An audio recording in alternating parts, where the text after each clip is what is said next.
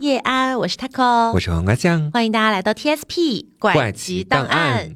那今天的话呢，要跟大家聊一个好像之前没有太聊到过的一个选题哦，嗯，关于预言这件事情。是的，对，那因为呢，我最近一直有在网上刷到一个东西啊，嗯。这个东西呢，就是在说咱们呃未来的二十年，整个世界都会走另外一个大运。嗯，哎，就基于这个东西呢，咱们就展开了非常多的研究，对。然后发现呢，就是除了咱们中国有一些这个预言在哈，嗯包括我们以前的周易啊等等的这些东西之外，还有日本那边也会有一些相关的哎所谓的来自未来的一些预言家们。嗯，穿越回来了，对，嗯那今天我们就一起来盘一盘，并且来聊一聊他们的这些预言到底是真的还是假的呢？嗯，大家投个票吧，对，那今天呢，因为也是聊这样的一个主题嘛，我们有一位好朋友啊，他是对这个非常非常的感兴趣，一位 master 呀，对，且自己私底下了解了很多，让我们来欢迎圈圈。Hello，大家好，我是圈圈。对，那圈圈呢，今天就是跟我们一起聊这个预言的话题啊。嗯，哎，我想问一下大家，就是你们印象里，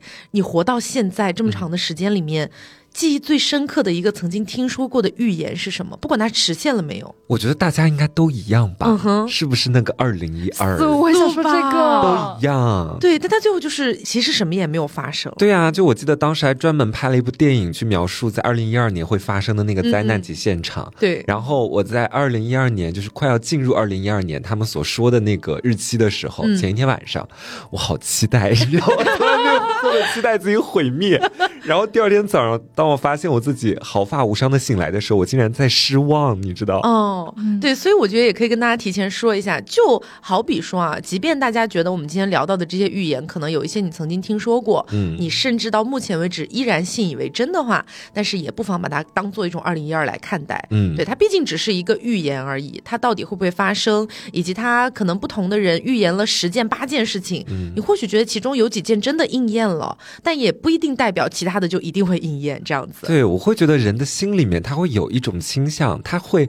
让自己去相信或者期待某一些预言，嗯就小到那种，比如说我每个周日我都会看下一周的这个星座的一个预测，嗯其实它也不一定准，也不一定每周都对得上，但是我就是会想看。对然后像我们今天讲的这些预言，也属于非常的好奇，它在未来到底会不会实现。对，不过我今天这边讲到的一些呢，我是真的不希望它实现的。好，那我先跟大家分享第一个啊，这位朋友呢是来自于日本的，这个人呢是二零一零年的十一月十四号在日本的一个论坛叫做你呛，这个你呛呢是呃写作二 ch 这样的一个论坛，他在这里就是发表了自己的一些言论啊。嗯，这个论坛呢在日本的地位有点类似于咱们这边的天涯的感觉，就还蛮出名的。嗯。但是这个论坛呢是一个完全匿名的论坛，就如果说大家在国内有玩过 A 岛的话，你可能就会知道，基本是一样的模式，每个人都有一个呃自己的一段代码来作为 ID，嗯。所以是没有固定账号的。嗯，那一开始呢，其实没有太多的人关注到这个人的言论，嗯他就自己发了一些有的没的，直到他突然说了一句。我来是为了提醒大家一些非常重要的事情，希望大家能够提前做好准备。啊，这个时候就有其他的网友非常的好奇，就问他啥事儿呢？嗯这个人就说了，我是来自二零六二年的，啊，我是一个穿越回来的人。哦，哎，然后呢，就说，哎呀，我有很多事儿吧，我也不能明讲，明讲了的话呢，可能会引起不好的效果。举个例子，比如说他告诉大家，呃，某个地方有钻石，那大家可能都去挖，或者说他告诉大家哪个地方有大海啸，所有人可能都提前迁移了。嗯他不能做这种会改变整个时间线的事情，所以呢，他只能给一些暗示。他当时给出了一串暗示啊，这串暗示呢是有点像是英文夹杂中文夹杂日语的这样的一段，看起来很像乱码。嗯然后呢，我看到网上有很多的日本网友说，后来他们破译出来了，这句话的意思是爬到山上去。我就想看一看这一串到底有多难翻译，我就去找到了他原本写的这一串代码，嗯也没有那么复杂，我可以跟大家讲一下，它的字符一共第一个是一个英文字母 Y，第二个是一个日语的片假名，读作啊。这个地方就是 y 加一个啊，嗯那我们读起来应该读什么呀？呀对吧？呀。然后第二个字呢是日语的那个房间的间，那么这个字呢它分音读和训读，其中有一个读音可以读妈，嗯这个地方连在一起就变成了亚妈，嗯亚妈的意思就是山的意思。啊然后接着往后面走是一个 n 加一个意思的 e，这两个音连起来呢就是读妮。然后后面有一个呃，放到咱们中文这边的话是田野的那个野的一个通假字，嗯，那这个字呢读作的是 no，然后后面呢是一个字母 b 加一个姓於的那个於，嗯，就是方字旁的那个，这个呢连在一起读作 bo。包对，因为那个“於”字放在日语里面，它是有 “o” 的读音的。最后一个就是一个很简单的平假名，读作 “le”，所以连在一起就是“山に登れ”。嗯，它的意思就是爬到山上去。所以，即便你不是一个非常精通日语，或者你不是一个日语为母语的人，嗯，你稍微懂一点五十音，你懂一点音读训读，你也是可以拆解得出来这句话的意思的。嗯，OK，那么接下来这个二零六二它就消失了。嗯，因为它是二零一零年的十一月份说的这句话嘛，嗯。直到二零一一年的三月十四号，差不多是四个多月的时间过去了，日本发生了著名的三幺幺大地震。啊，这场大地震呢是九点零级大地震，地震还引发了巨大的海啸，最高到达了二十七米，数万人遇难，以及包括我们现在看到的日本，它不是在倾倒核废水嘛？嗯，然后这些核废水也是因为当年的那场大地震引起的海啸造成的福岛核事故所引发的这个问题。哦所以是一连串的，包括这个九点零级大地震啊，大家肯定会知道说日本是一个地震高发的一个国家嘛，大家就会觉得好像也没有多么的稀奇，就说日本地震这个事儿。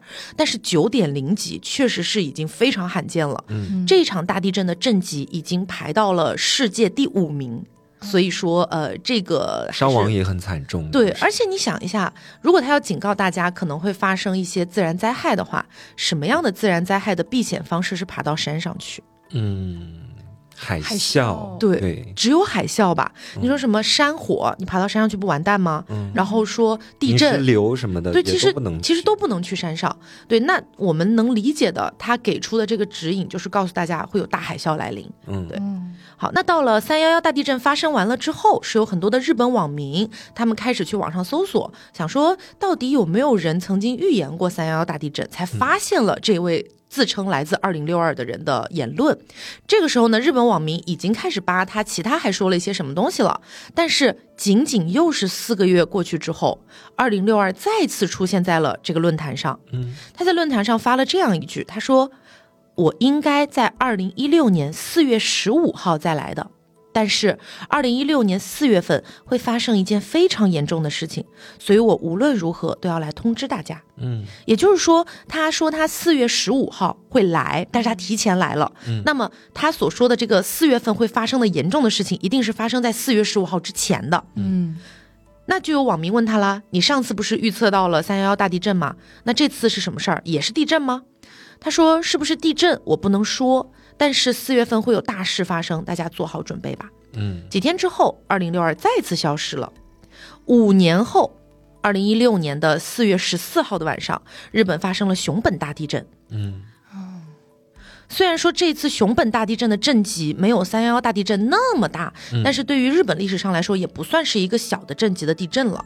那么这两次，呃，我们虽然不能说它非常准确的预测到了哪一天会发生地震，而且还有一个很关键的点，熊本地震发生的时间是在四月十五号的前一天，嗯。对，四月十四号发生的。嗯，那有了这两次对于地震的预测之后呢，日本的网友们就稍微有点沸腾了，就觉得说他有没有可能真的是从二零六二回来的，然后说的还有鼻子有眼的，还真的对上了两次比较大的地震。嗯，那么这个时候呢，就有很多的一些日本网民开始去假装自己是二零六二了。啊，对，因为二零六二它并不是说一直活跃在这个论坛里的，它是可能隔几年或者隔好几个月，它才会突然出现一下，嗯告诉大家，哎，我是二零六二啊，你们听我说接下来怎么怎么样。然后就有人想去扮演这个预言家的角色。对，而且大家不要忘了，我前面有说到，你像这个平台，它是匿名平台。嗯，所以我们找不到最原始的那个二零六二，他的个人账号到底是哪一个？嗯然后其他跳出来装作自己是二零六二的人，我们也分不清楚他到底是真是假了。那就是滋生谣言呐。对，嗯，那同时我们还可以看一下啊，他除了预测这两次大地震之外，他还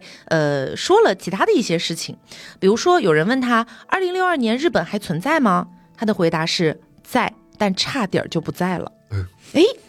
很奇怪，什么叫差点就不在了？不明白。还有人问他，嗯，那个到二零六二年左右，嗯，有没有什么比较特别的事情啊之类的？他在一段回答当中提到了一个点，他说有，因为核污染的关系，所以我们吃不了海鲜了。哦，嗯，感觉有点对照现实呢，怎么对回事？而且我们现在说的这一板块的言论哈，它并不是说在后面才出现的，它是最初的那一两次发言当中就是留下来的啊，因为后面不是出现了很多仿冒者嘛，嗯也不不能确定了。然后还有一个点就是有人问他，嗯，二零六二年之前有没有发生第三次世界大战？嗯，他说发生了。在二零三一年，天呐！对，然后就有人问他说：“哎，那都是是那什么地方的那个战争呢？是整个全球都打起来了吗？”嗯，他说不是，主要集中在北半球国家，且呃战争的核心地点在亚洲。嗯哦，是不是突然有点毛骨悚然？危险就在我身边因。为说真的，二零三一年也没几年了，对，只有七年了。而且他还说了一个我觉得很可怕的点，他说就是这场战争的获胜方，最终最大的受益方是印度，嗯，且他说印度以后会成为一个超级大国。我不欣赏。并且呢，他还在有一段留言当中有提到一个点啊，他说日本后来迁都了，啊，具体哪一年迁的不知道。他说日本迁都从东京迁到了冈山。我今天专门去看了一下日本的地图，呃，东京和冈山之间隔了一个兵库县，不算特别远。但是大家都知道，东京是位于整个日本的那个狭长地带哈，我们可以说是偏居中的位置的。嗯那为什么要从东京迁到冈？说假设是真的的话，为什么要从东京迁到冈山呢？那有没有可能是因为打仗的关系，然后日本丢失了一半的国土，啊，哦，所以只能往冈山迁？这哦，还蛮吓人的。是。然后他前面不是也有提到说，呃，日本差一点就没了。嗯会，不会也有可能是因为这场战争？或许还有就是比如说一些自然灾害、海啸啊，或者是海水淹没了那嗯个岛。嗯。那关于日本呢，还有一个问题啊，是有人问他，日本未来会不会大量的引进移民？因为大家都知道，日本现在其实算是人口老龄化最严重的国家之一嘛。嗯，然后当时他的回答是不会，这个地方他给了一个二零二四年的预言。嗯，他说，因为二零二四年日本会发生一起大事件，导致日本闭关锁国。那不就是今年会发生的事情？拭目以待一下。因为因为你想啊，就是从疫情结束之后，日本就真的没怎么好起来过。嗯你看，就是首先是那个核废水排放的事情，然后又到最近又是一场大地震，就是感觉日本一直在接连不断的遇到很多事情。哦，谁知道未来会发生什么？我觉得我们现在特别像那种村口的几个老阿姨，然后在那边嚼日本的舌根。我现在坐在这个房间里，好害怕。对，那所以说呢，呃，就是基本上在熊本地震之后的那些言论，我们就没有办法确定到底是不是二零六二了。嗯，但是还有一次啊，这次呢，因为这次当时是有很多人关注到了，就是日本这几年以来一直都流行着一个说法，说南海海峡如果发生大地震，日本可能会完蛋。啊，有这样的一个说法，然后包括日本国内呢，也有很多人在讨论这个事情。突然有一天，又是这个论坛上有一个人跳出来了，他说自己就是二零六二，然后给出了一个关键时间点，说二零二二年七月四号南海海峡大地震，快逃。哦，对，但是这个并没有发生，嗯，所以呃，当然了，大家会觉得他是假冒的。对，当然了，因为也你也没有办法判断他是真是假这样子。嗯。不过单从前面的这些言论里面来看呢，我感觉啊，二零六二这个人感觉比较像是那种就是地震预告器，对。它主要发挥的作用好像就是在地震上面。对，而且我觉得他初期的言论可信度高一点儿，嗯。后面的一些言论感觉，要不然我们也不知道是不是假冒的，然后也不知道到底那个信息是是不是真实的。我个人还是觉得，对于他初期前面讲到的一些东西，我现在是心里面有些惴惴不安的感觉在里面。对，如果说今年日本真的闭关锁国这件事情发生了，我会害怕，他我真的会害怕。那也就是说，他后面的二零三一年的第三次世界大战，说不定也会是是真的，真的哦。这很吓人。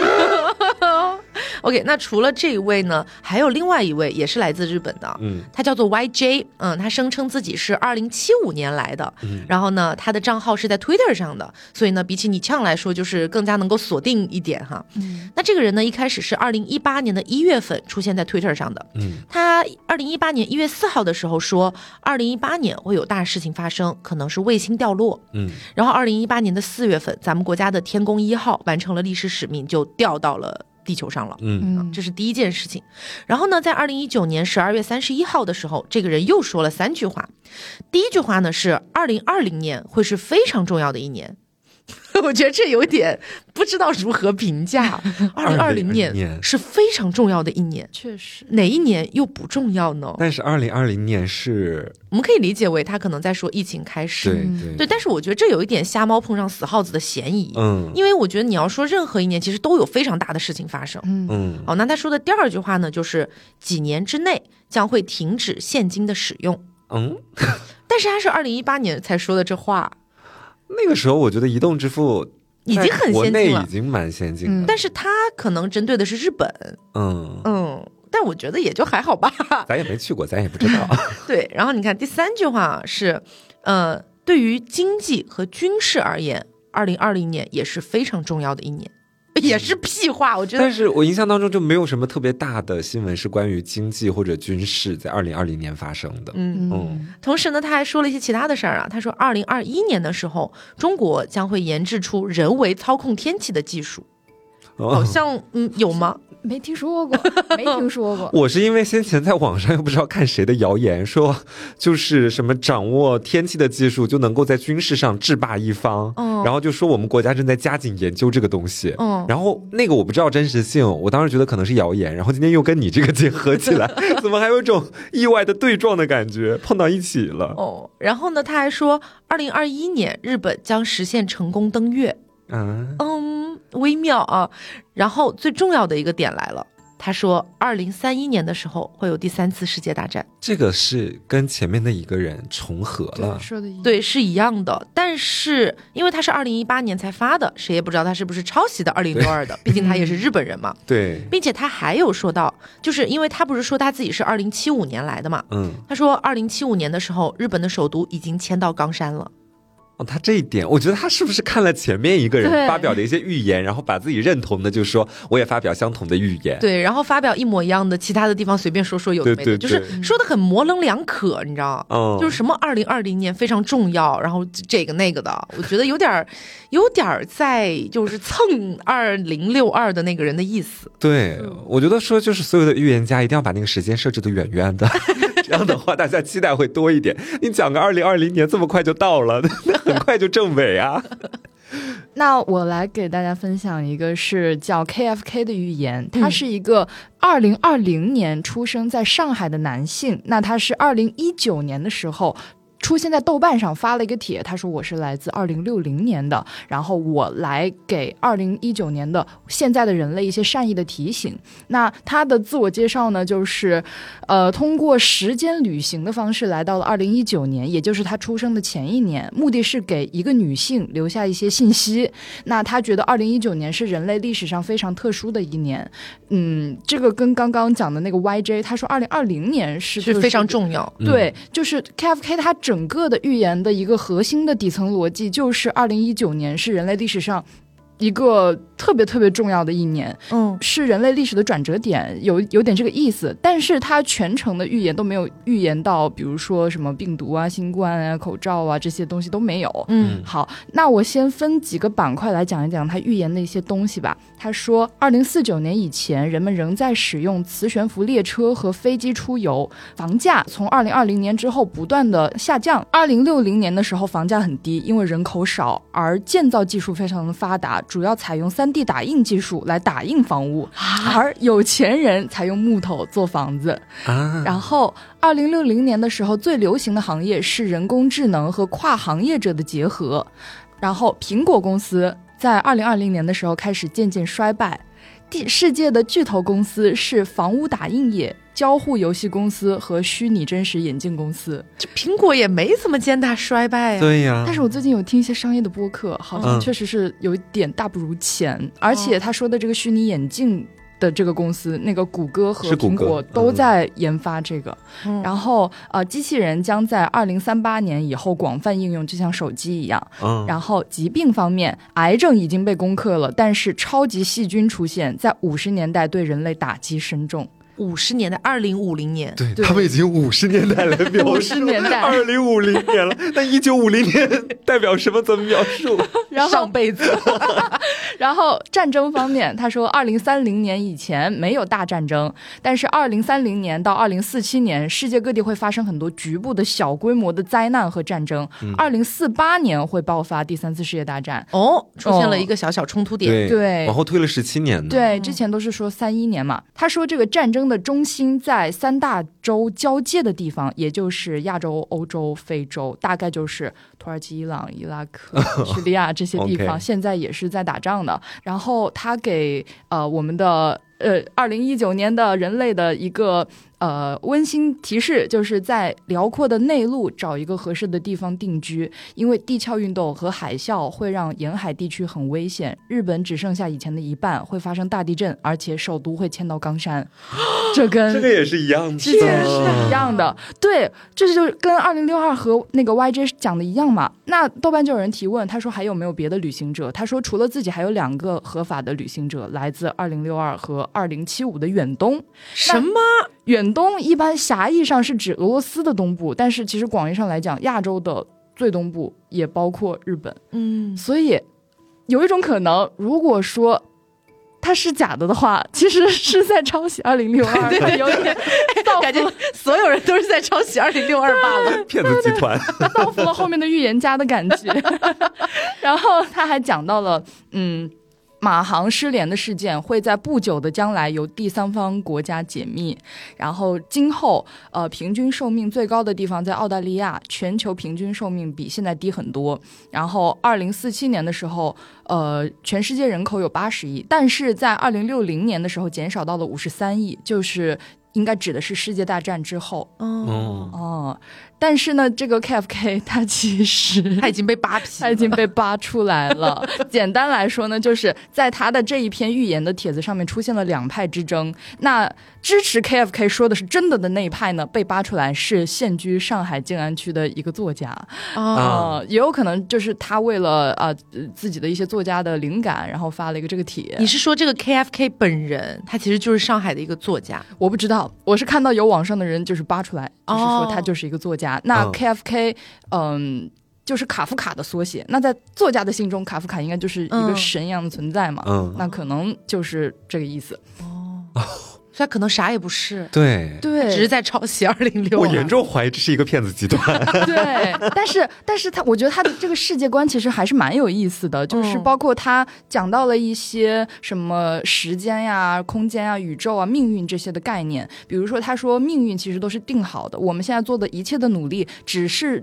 就是在说，嗯，这个命运会加速实现还是减缓实现而已。包括平行宇宙，还有时间观察者。哦，对他提到了一个时间观察者，因为在量子力学里面，其实世界上所有的客观现实都是因为观察而坍塌出现的，就是之前讲过的、之前我们聊。过的，薛定谔的猫嘛对，然后在宇宙存在之前，就有一个意识在观察这一切，就类似于造物主的概念。他说，在二零六零年的时候，时间观察者的问题被解决了，那宇宙的奥秘也被揭开了，那些魔法呀、超自然现象啊，一切的奥秘也都解开了。所以这么近吗？他说到时候的宗教就是会归一。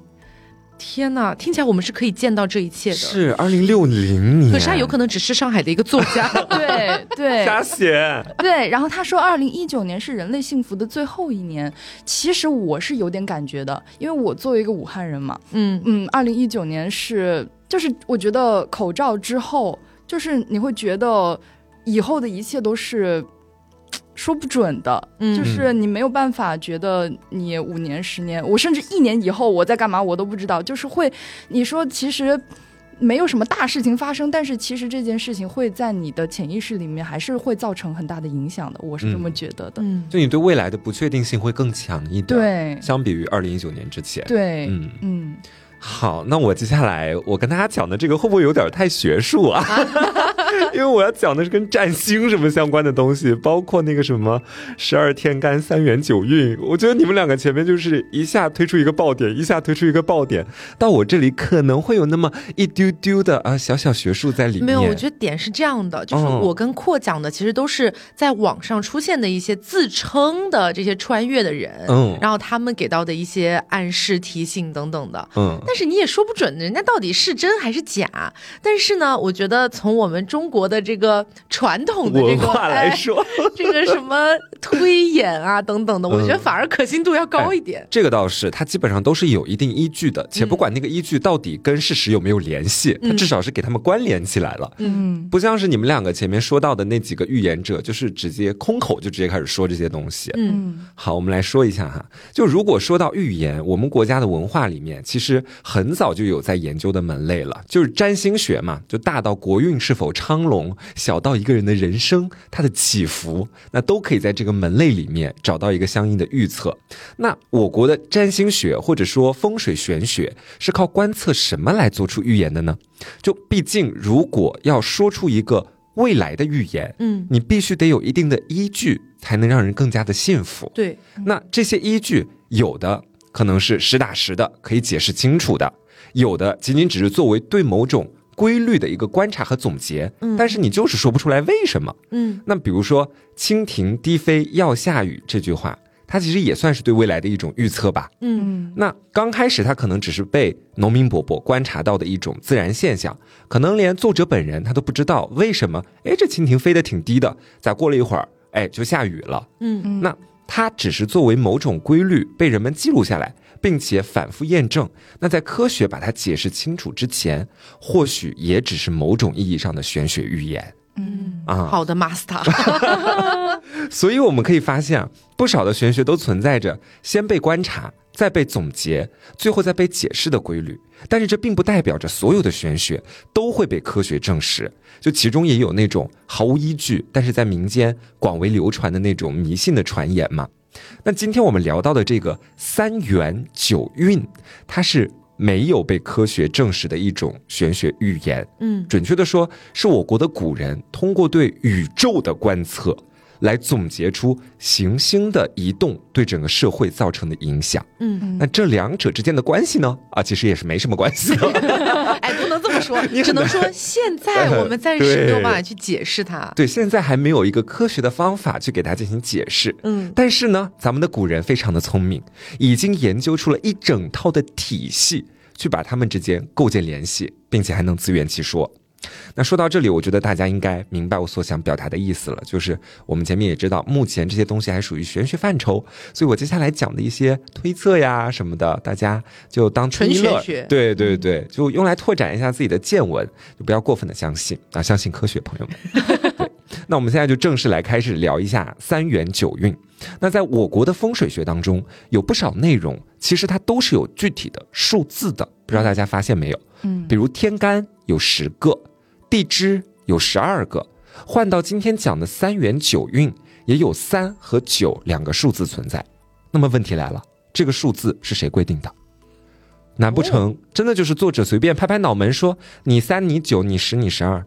如果这样子的话，那在后世的传播当中，那别人也能不断的篡改它呀。嗯，你说三九，我还能说二七呢，对吧？嗯，那其实就算是后人给他改了，你也没有办法去找到那个反对后人的理由。嗯，所以玄学当中最基础、最常见的数字都不是随便规定的，而是源于人们对于自然规律的观察和记录。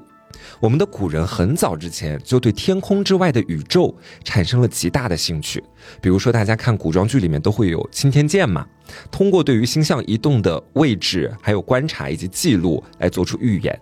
那三元九运也是如此，它是源于人们对于太阳系的星象运转规律的总结。嗯，往白了说就是。微月宴冲月，韩林荣，不祥之神。是对，往白来说，就是古人他们仰望夜空所能观测到的一些星象变化，都会被记录下来，并且对照到现实当中。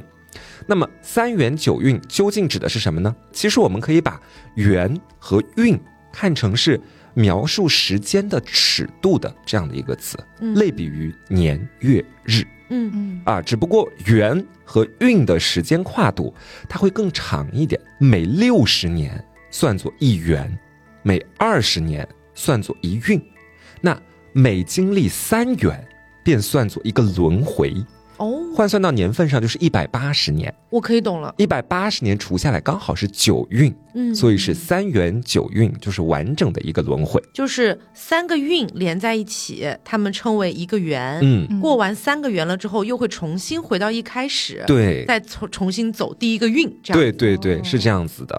那这就是三元九运的一个含义了。那就到这里，肯定还是会有人好奇啊，说啊，凭啥你说六十年就算一元，二十年就算一运啊？就还是回到一个数字问题，你怎么规定的？嗯那说到这里，就得说到古人对于宇宙的观测了。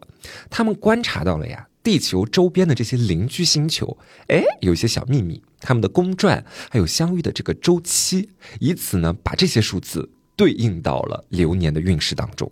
比如说，木星的公转周期是十二年，所以木星也称为太岁，而土星与木星每隔二十年就会碰一次面，处在同一条直线上，这个就是一运的时间。哦他们把这样关联起来了，就是土星跟木星一见面就算一运，哦每隔六十年则是木星、土星、水星三个星相遇的日子。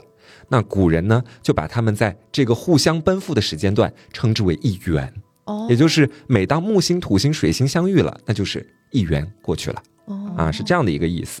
那接下来就更厉害了，每隔一百八十年。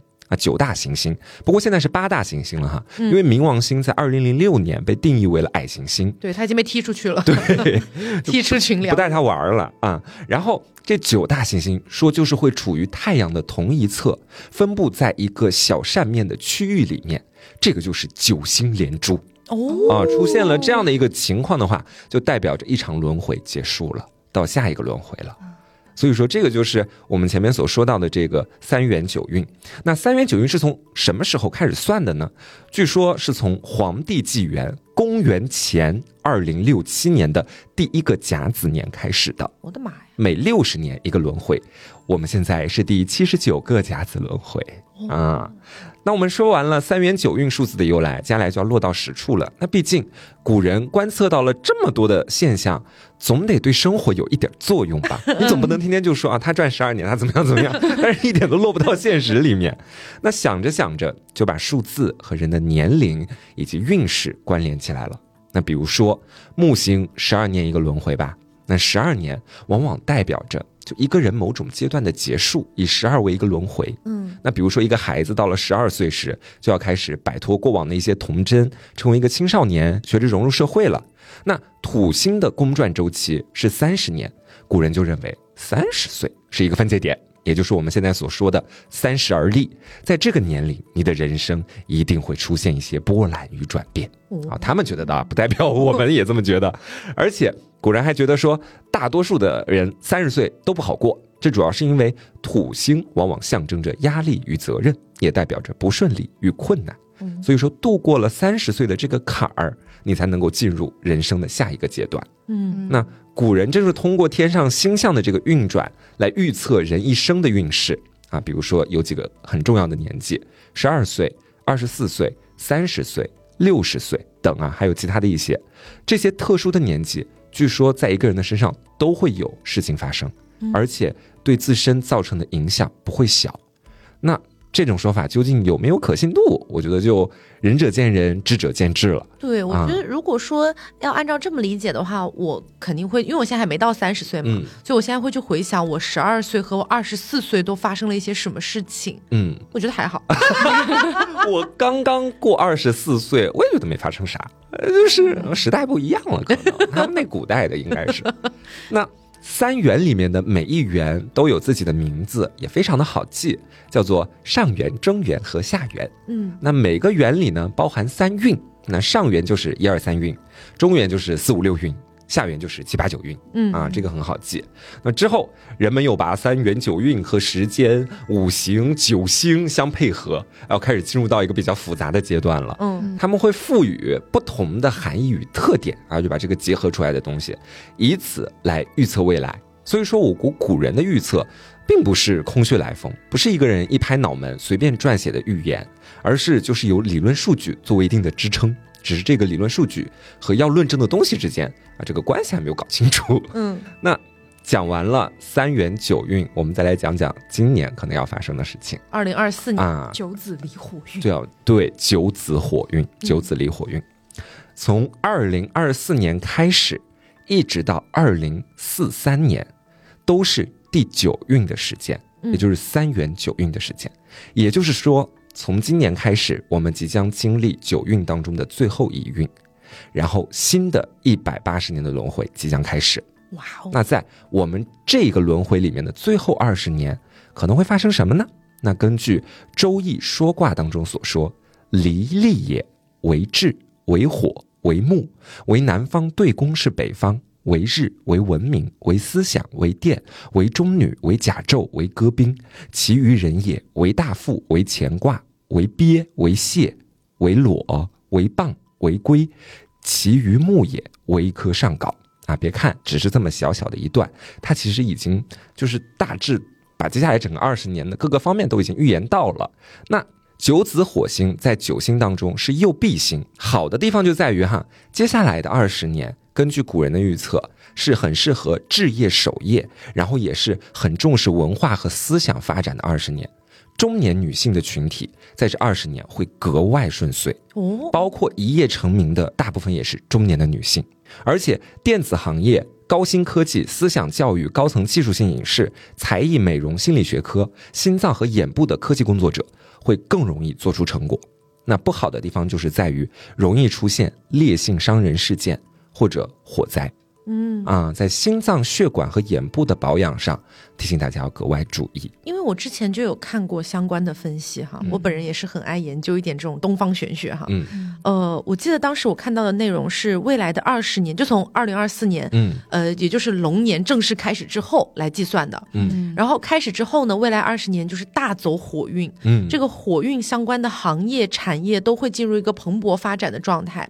那大家可以去多了解一下火运，如果你想发财的话，艾明，就你可以去了解一下，比如说火运都是一些什么相关的行业。嗯呃，除了一些最浅显易懂的，比如说烹饪啦相关的这种哈，还有一个就是互联网，对啊所有的这种电子信息类的产业都是属火的。嗯然后这块呢也会迎来一个大的发展，嗯然后我们可以就是当一个事后诸葛，我们倒回去看一下我们前面的就是第八运的那二十年，它是走的什么运呢？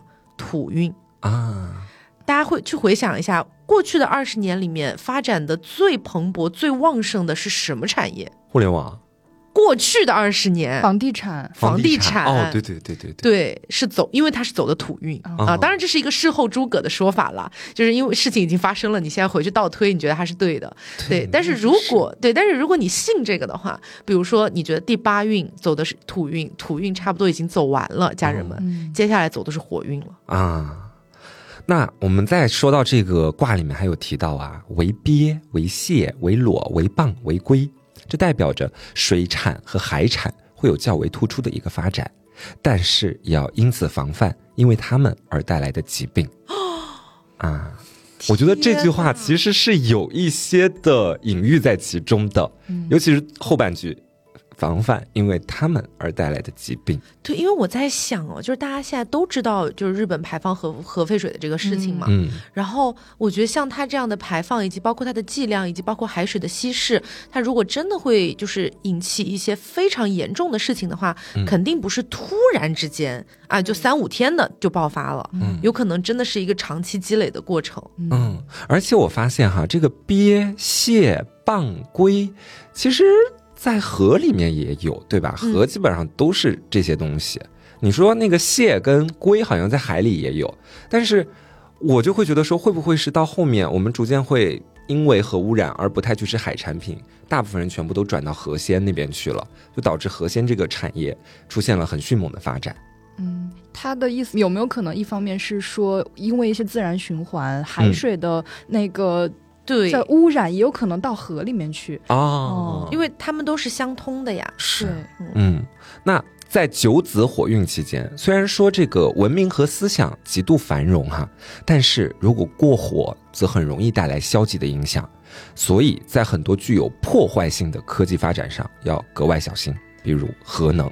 哦，啊。哎，但是这个地方我们来提一下，就是二零六二和 YJ 的这个预言啊，嗯他们两个不是都有说到二零三一年可能会爆发第三次世界大战嘛？嗯然后呢，都有人问他们会用到核武器吗？他们的回答是不会，啊，两个人的回答都是不会。KFK 他也说会比个别使用核武器更加的严重和恐怖。啊，因为二零六二和 YJ 的回答都是可能是生化武器、哦或者化学武器这一类的，嗯，我站东方玄学。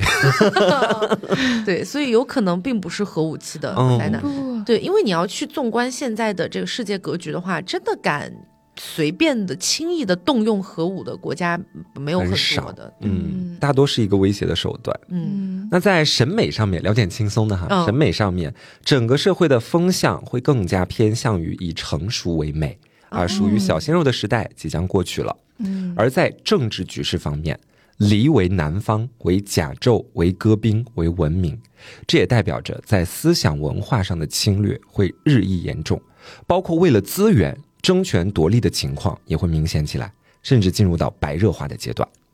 嗯，就是这个的话啊，我觉得说大家也可以自行联想啊。嗯，那以上这些只是我剪出了其中几条许多人会比较感兴趣的方面去解释一下。如果大家想要看更加完整的一个分析，也可以自己去搜索一下。但是还是要提醒一下大家，就不要太当真，嗯相信科学，朋友们。嗯，好的，那今天呢，就是给大家介绍了一些来自于互联网上的一些这个穿越者们的预言，嗯。以及还聊了一下啊，咱们东方玄学，对，嗯，对他对于未来的一个预测。那这个东西嘛，大家就可以当做，就是我们前面讲的，你就当做你看看星座运势，对，嗯。啊，看看 MBTI 的这种感觉，就别把它太当真。对，毕竟它只是一个预言而已，而且其中其实还有出现一些，呃，比如说我们俩讲的那个穿越者，对 KFK 啊、对 YJ 啊、二零六二，其实都有好像疑似有一些没有说准的事情。对，嗯嗯，好，那如果大家对这一类的内容还是挺感兴趣的话，可以在评论区告诉我们。呃，因为我有想到，其实有很多的一些，比如说神话体系啊等等的，也有说到过一些末日预言。嗯对，嗯，大家感兴趣的话，我们找机会来聊一聊。对，可以找点资料跟大家说一下。嗯，OK，那今天节目就到这里，希望大家能够喜欢。我是 Taco，我是黄瓜酱，我是圈圈。那我们下周再见，拜拜。